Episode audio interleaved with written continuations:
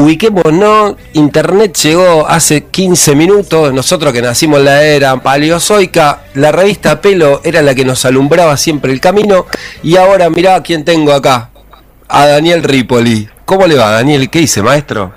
Hola, ¿cómo estás? Este, Muy bien, ¿y vos? Ahí en Rosario y en Radio Nacional. Bueno, gusto de tenerte acá. ¿Qué significa para vos 50 años de la revista y, y todo lo que pasó en el medio? Esa sería quizás la otra pregunta. ¿Cuánto pasó en el medio? bueno, este año 2020 es el año de muchos cincuentenarios, ¿no? Eh, te digo el año porque Pelo cumplió 50 años el 4 de febrero de 2020 y hace unos días 50 años el primer festival Barrock. Pero además también casi 50 años el disco de Almendra, de muchos, eh, digamos, hitos y capítulos del rock. Han pasado muchos años. Hace 10, 15 minutos me llamó desde España Gustavo Montesano, el líder de Crucis, un disco tan recordado, eh, diciéndome que no podía creer que hubieran pasado 50 años, ¿no? Y que él entonces tenía 15 años cuando asistía al Festival Barrock, que a lo mismo que estás diciendo vos, me contaba que le voló la cabeza haber visto allí este, a los grupos, digamos que fueron icónicos para el resto de los 50 años.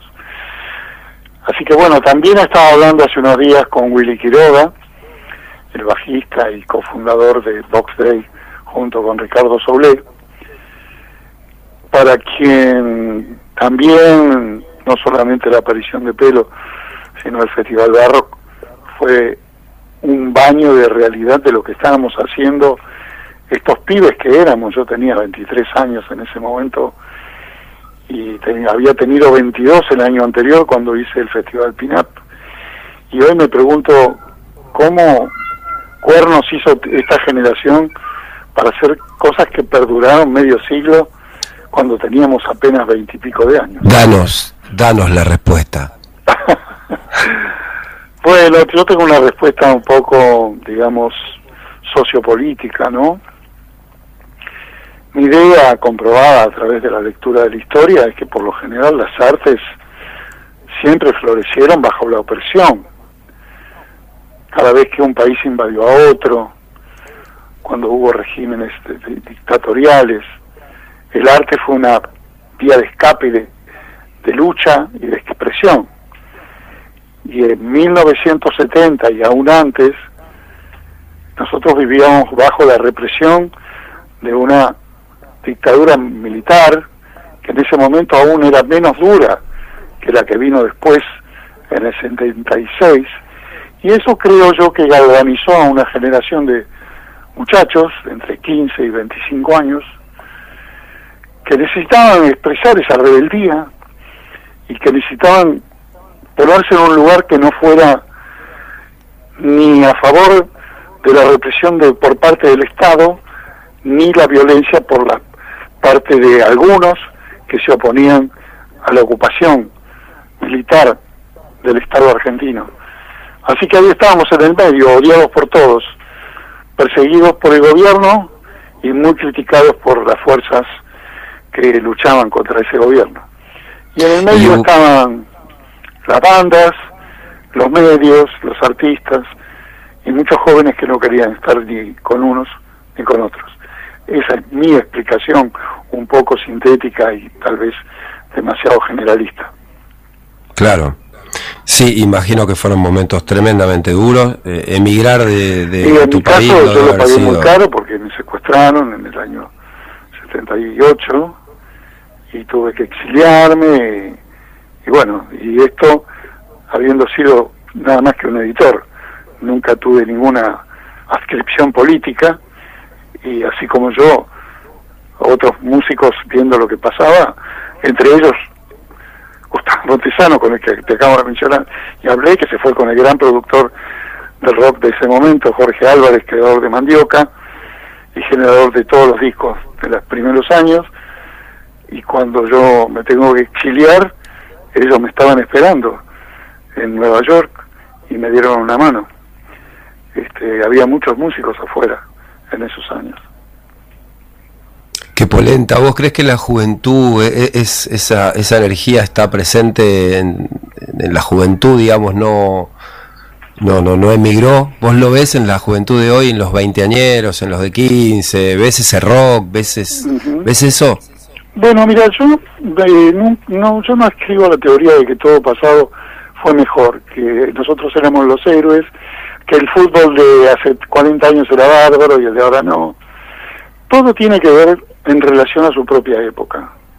Ahora, podemos escribir hoy, juzgar, de que a lo mejor fue una reacción adecuada el movimiento de rock contra la violencia y los militares en el año 70. Eh, y no debemos comparar a la generación de hoy con aquella, pero sí podríamos analizar si la generación de artistas de hoy está cumpliendo el compromiso del arte, que es eh, iluminar, ser contestatario y ser renovador. En ese sentido, yo me pregunto, creo que hay que hacer trascender los valores de la historia. Eh, la historia, en cualquier ámbito científico o en el ámbito propio de la historia o en el arte, hay un 3, 4, 5% de cosas que trascienden a su momento. El resto es pasajero. También ahora debe haber un montón de pavadas, 90%, pero tiene que quedar un resto que sea trascendente. Tampoco podemos escribir siempre al pasado y memorizarlo nada más que con anécdotas, porque eso no te deja crecer. Así que yo creo que la generación de hoy tiene que cumplir con su compromiso. Tal vez su compromiso no sea revivir al rock nacional o, o todos los otros valores. Tal vez sea destruirlo. En psicología se llama la muerte del padre, separarte de tu padre. Y si todo se mueve, si el universo está en movimiento, si hasta las piedras que nosotros creemos que están ahí hace miles de años, aún así mismo hoy se siguen modificando, ¿por qué vamos a creer que el rock es una música eterna? A lo mejor está modificándose, está variando, y lo que representa a la generación de hoy es otra cosa. Sabes que mm, creo que vos tenés un pensamiento muy rockero y me gusta.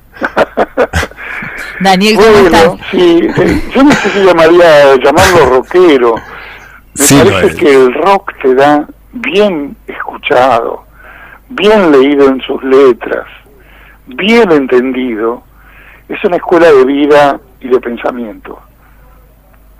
Daniel, ¿cómo estás? Gabriela te saluda, buenas tardes. ¿Qué tal, Gabriela? Mm, te quiero hacer dos preguntas, un poco eh, una contradictoria a la otra, pero la primera, eh, y quizá la más importante, ¿qué tenía pelo? ¿Cuál era el alma de pelo para que todo el mundo la quiera comprar? Y es más, ¿qué tenía en comparación, si, si sabes, a otras revistas de otros países? Porque pelo se vendía en toda Latinoamérica. Sí, sí, sí, sí. Doy fe porque me han llamado, he dado conferencias en Perú, y en otros países, en España, me han reconocido por, por las películas, periodistas, colegas en España que veneran esta publicación y al rock argentino, obviamente. Mira, lo que tiene la revista es una condición de la que es mi mayor orgullo. Así como nosotros denominamos a la música que no es artística, música complaciente, complaciente con un sistema, nosotros no hicimos nunca periodismo promocional. Yo entendí siempre el periodismo como una función crítica. Si el periodista no es crítico, si el periodista negocia con la realidad, si el periodista quiere ser amigo del político, si al periodista le interesa más la firma del músico que, que le ponga ahí que es su amigo, más que analizarlo en su realidad, no es un buen periodista y no está siendo un buen medio. El periodismo se debe a quien lo lee, no de quien se nutre. Entonces tenemos hoy que el periodismo ha muerto, que toda la prensa es promocional.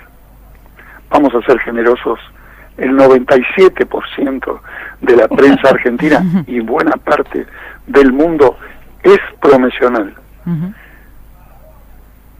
Hola. Sí, sí, te Sí, sí, sí, Ah, no, perdón. nos dejás pensando, nos dejás dije, pensando. A lo mejor estoy diciendo algo incómodo para los medios. No, para ellos nada, para nada. No, por favor. La no, prensa hoy en día es promocional. Cuando no es devocional para los poderes de turno, es promocional para el marketing y las empresas. Está, hay una figura nueva que es el agente de prensa. Los agentes de prensa marcan la agenda de los periodistas. Y la agenda de los periodistas también la marcan los poderes, aquellos que dominan los medios, tanto sean estatales o privados.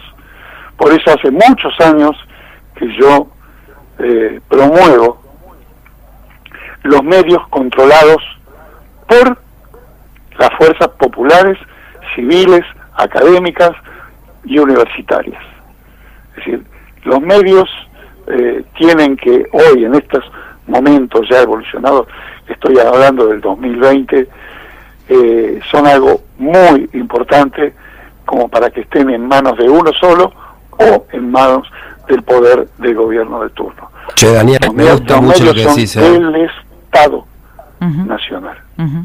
Eh, te hago la, la contradictoria, no, no sé si contradictoria, pero digo, ¿por qué crees que el formato revista como tal eh, dejó de, de, no sé si de interesar, pero se dejó de vender tanto? Digo, queda muy poco en formato revista. Bueno, eh, la revista Pelo, que es lo que se llama la revista de registro en el mundo del, del periodismo, se llama revista de registro o publicación de registro, Sí. aquellos medios que durante un lapso de tiempo, en el caso de Pelo, 30 años, documentaron la realidad. Cada recital, cada disco, cada separación, cada creación de grupo, opiniones, pero la fue registrando, tanto con sus periodistas cronistas como fotográficamente. Eso se llama una revista de registro. Y por esa razón yo cerré pelo en su momento, así como otras revistas que también editaba, porque también edité publicaciones en España y allá en España me di cuenta que esto estaba terminado. El papel ha muerto definitivamente y ya ni siquiera tiene eh, corrección política del papel, no voy a decir política, corrección ecológica del papel, porque los medios impresos sobre papel causan muchísimo daño ecológico. Pero aparte de eso, la invención de las de lo digital eh, cambió absolutamente todo. Imagínate que cuando vos tenés una revista o un libro en la mano, una revista debe pesar 400 gramos o un libro debe pesar 800 gramos, pero no pesa 800 gramos. Un libro ha sido, ha pesado para el hombre aproximadamente unos 500 kilos de esfuerzo.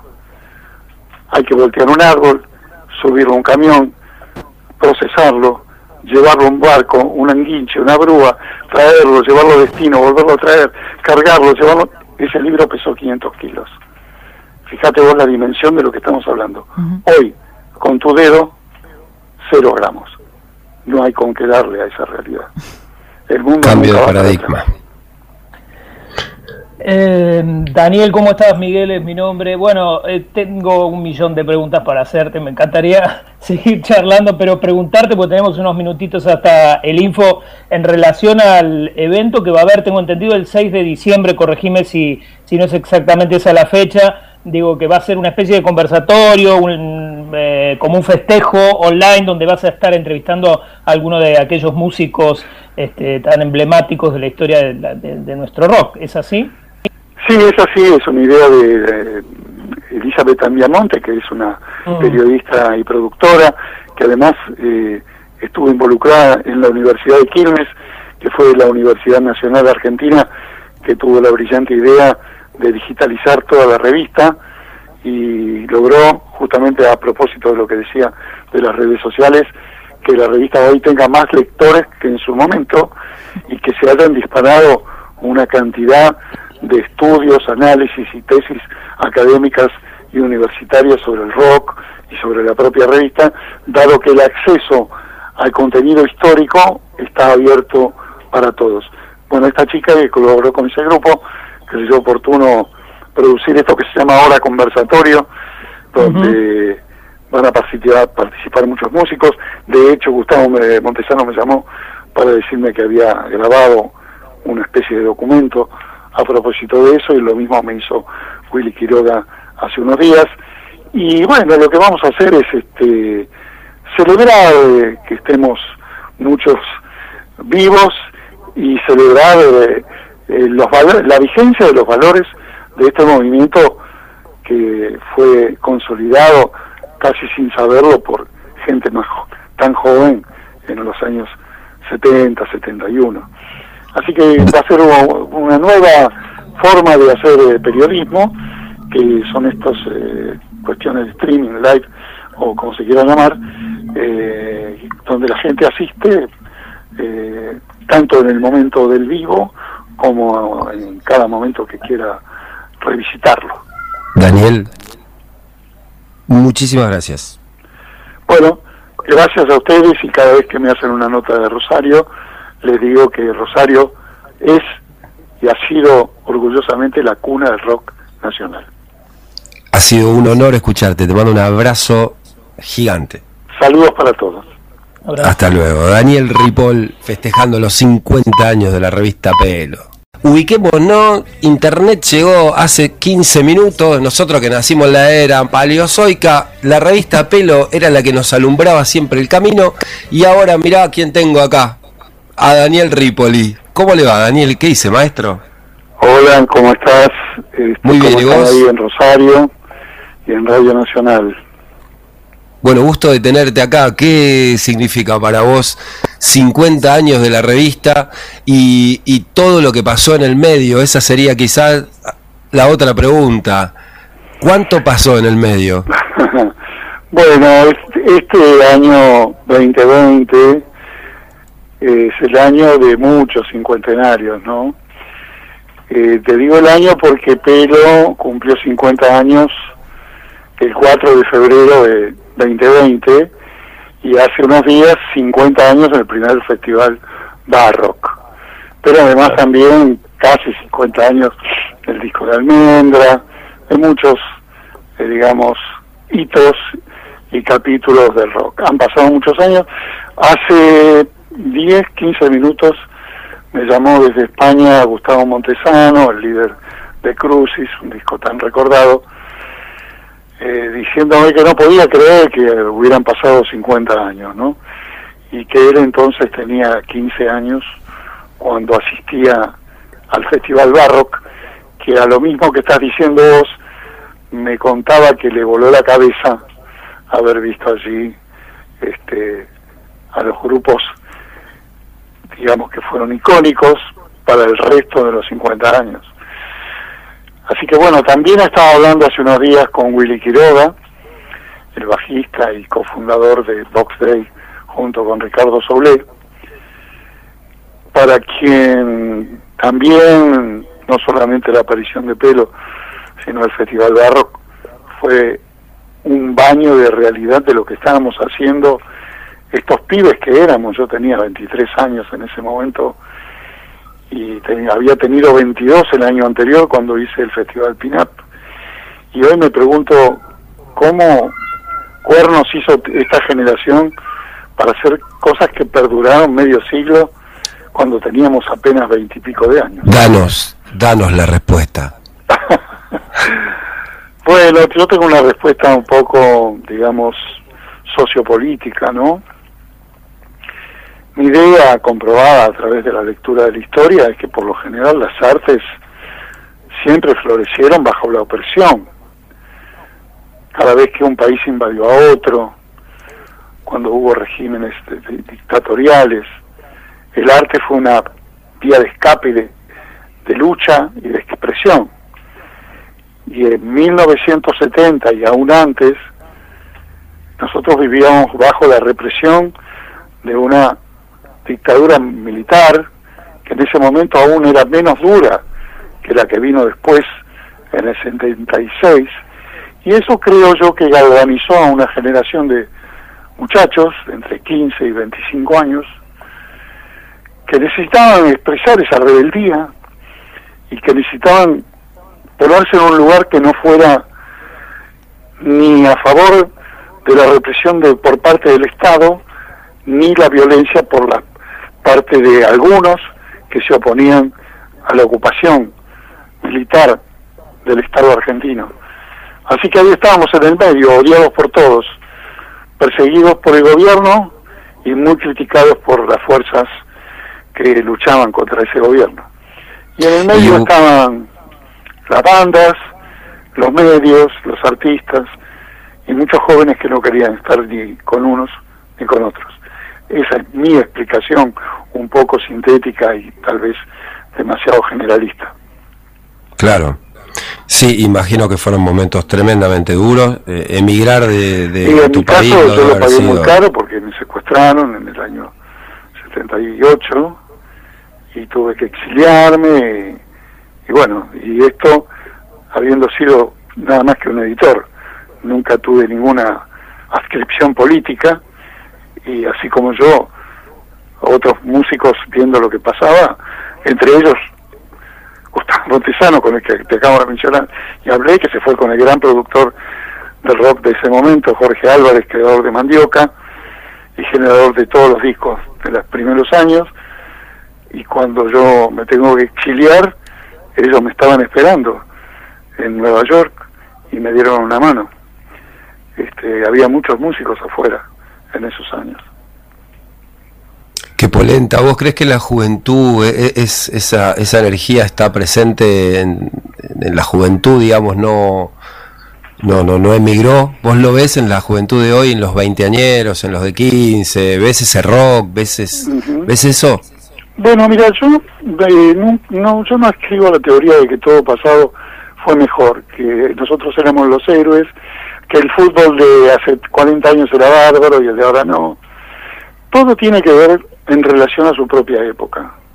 Ahora, podemos escribir hoy juzgar de que a lo mejor fue una reacción adecuada el movimiento de rock contra la violencia y los militares en el año 70. Eh, y no debemos comparar a la generación de hoy con aquella, pero sí podríamos analizar si la generación de artistas de hoy está cumpliendo el compromiso del arte, que es eh, iluminar, ser contestatario y ser renovador. En ese sentido, yo me pregunto, creo que hay que hacer trascender los valores de la historia.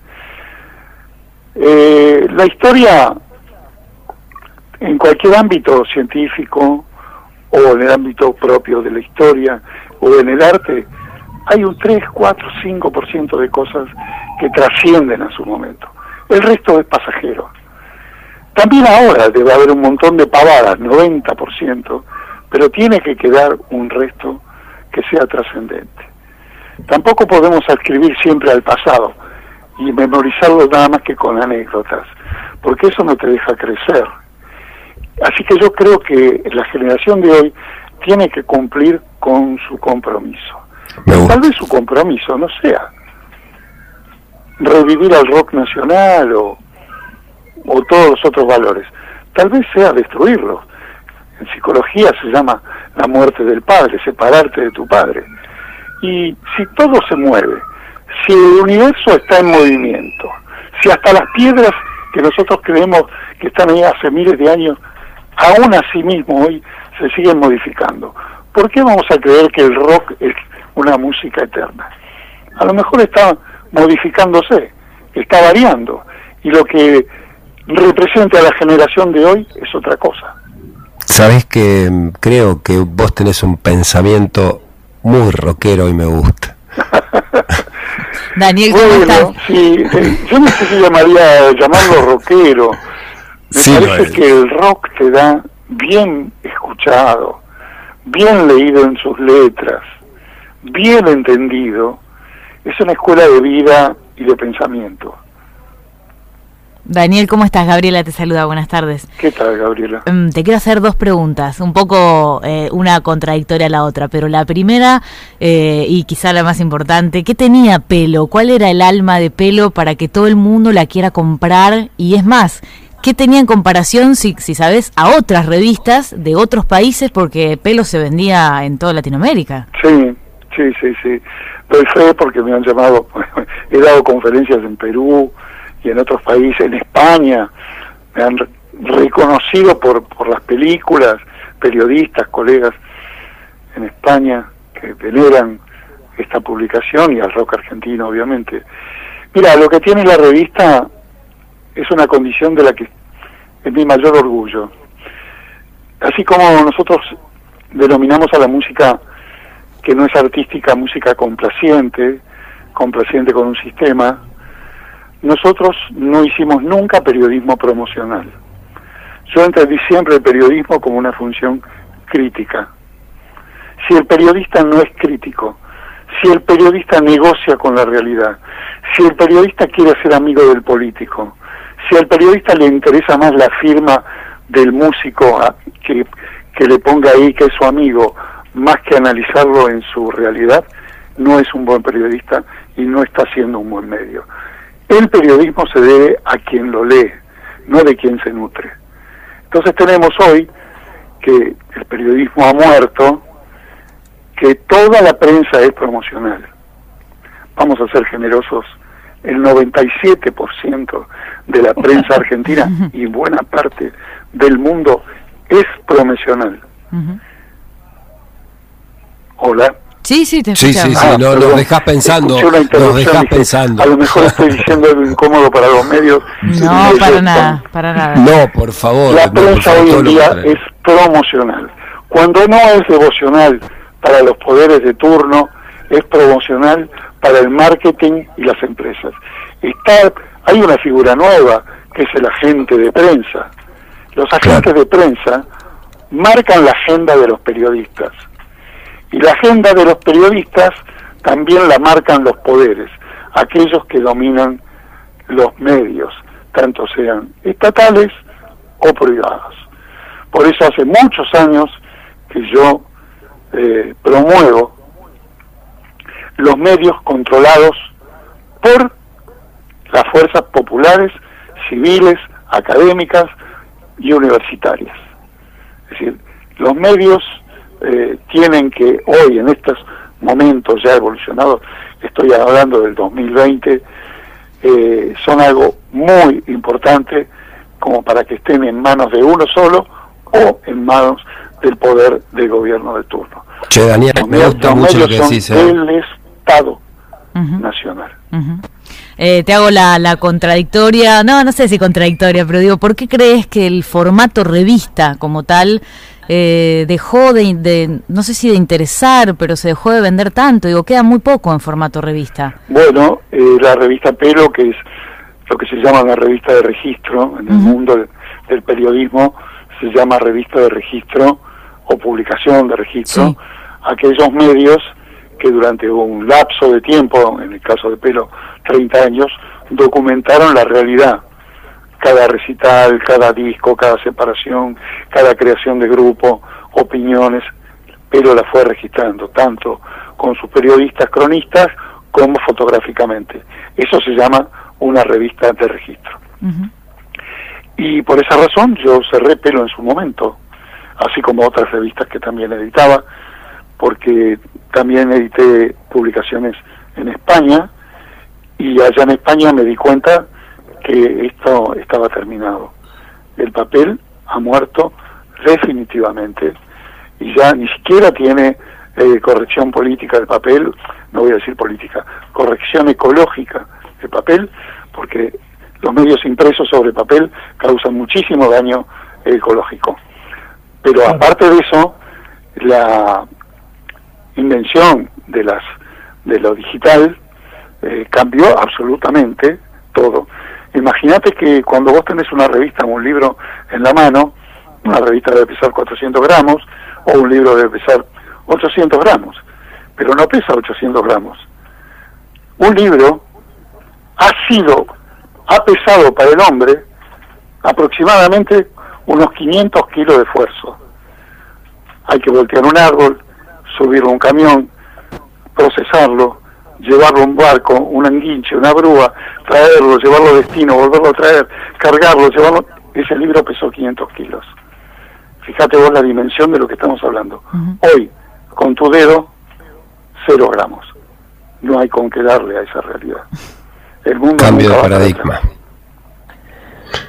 Eh, Daniel, ¿cómo estás? Miguel es mi nombre. Bueno, eh, tengo un millón de preguntas para hacerte. Me encantaría seguir charlando, pero preguntarte, porque tenemos unos minutitos hasta el info en relación al evento que va a haber, tengo entendido, el 6 de diciembre. Corregime si, si no es exactamente esa la fecha. Digo que va a ser una especie de conversatorio, eh, como un festejo online donde vas a estar entrevistando a algunos de aquellos músicos este, tan emblemáticos de la historia de nuestro rock. ¿Es así? Sí, es así, es una idea de, Elizabeth Andiamonte, que es una mm. periodista y productora, que además eh, estuvo involucrada en la Universidad de Quilmes, que fue la Universidad Nacional de Argentina, que tuvo la brillante idea de digitalizar toda la revista y logró, justamente a propósito de lo que decía de las redes sociales, que la revista hoy tenga más lectores que en su momento y que se hayan disparado una cantidad de estudios, análisis y tesis académicas y universitarias sobre el rock y sobre la propia revista, dado que el acceso al contenido histórico está abierto para todos. Bueno, esta chica que colaboró con ese grupo, que se hizo oportuno producir esto que se llama Hora Conversatorio, donde van a participar, participar muchos músicos. De hecho, Gustavo Montesano me llamó para decirme que había grabado una especie de documento a propósito de eso y lo mismo me hizo Willy Quiroga hace unos días. Y bueno, lo que vamos a hacer es este celebrar eh, que estemos muchos vivos y celebrar eh, eh, los la vigencia de los valores de este movimiento que fue consolidado casi sin saberlo por gente más tan joven en los años 70, 71. Así que va a ser una nueva forma de hacer eh, periodismo, que son estas eh, cuestiones de streaming, live o como se quiera llamar, eh, donde la gente asiste tanto en el momento del vivo como en cada momento que quiera revisitarlo. Daniel, muchísimas gracias. Bueno, gracias a ustedes y cada vez que me hacen una nota de Rosario, les digo que Rosario es y ha sido orgullosamente la cuna del rock nacional. Ha sido un honor escucharte, te mando un abrazo gigante. Saludos para todos. Hasta luego. Daniel Ripoll festejando los 50 años de la revista Pelo.